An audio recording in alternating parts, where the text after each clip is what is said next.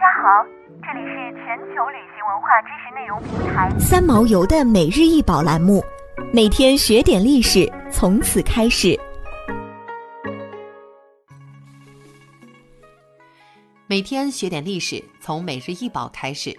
今天给大家介绍的是贝宁皇帝的铜头像，黄铜材质，高三十二点四厘米，为尼日利亚的文物，源于贝宁王国，也被称为埃多王国或贝宁帝国。它是西非的一个王国，位于现在的尼日利亚南部。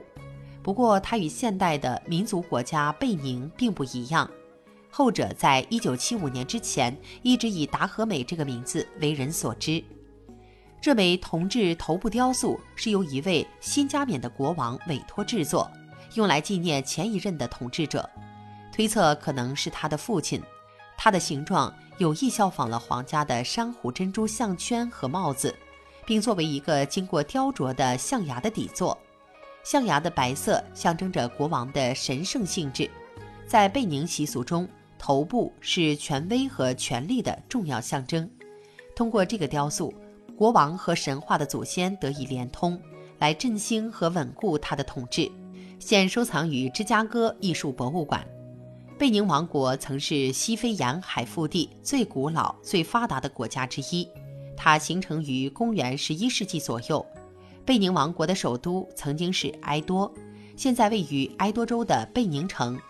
葡萄牙人于15世纪末来到贝宁城，此后贝宁城曾是欧洲商人同非洲内地之间的重要贸易中心。17世纪末叶以后，随着大西洋奴隶贸易的发展，贸易中心移到几内亚海岸，贝宁王国遂趋没落。1897年被英国占领，后被并入英属尼日利亚。贝宁王国作为非洲黑人文明的重要组成部分。其辉煌的文明和特色的文物在欧美很受追捧，各式各样的文物在各国博物馆和私人收藏家手里大为流行，主要以青铜雕像、象牙雕刻、祭祀用具为主，很多文物甚至直接来自于贝宁王宫。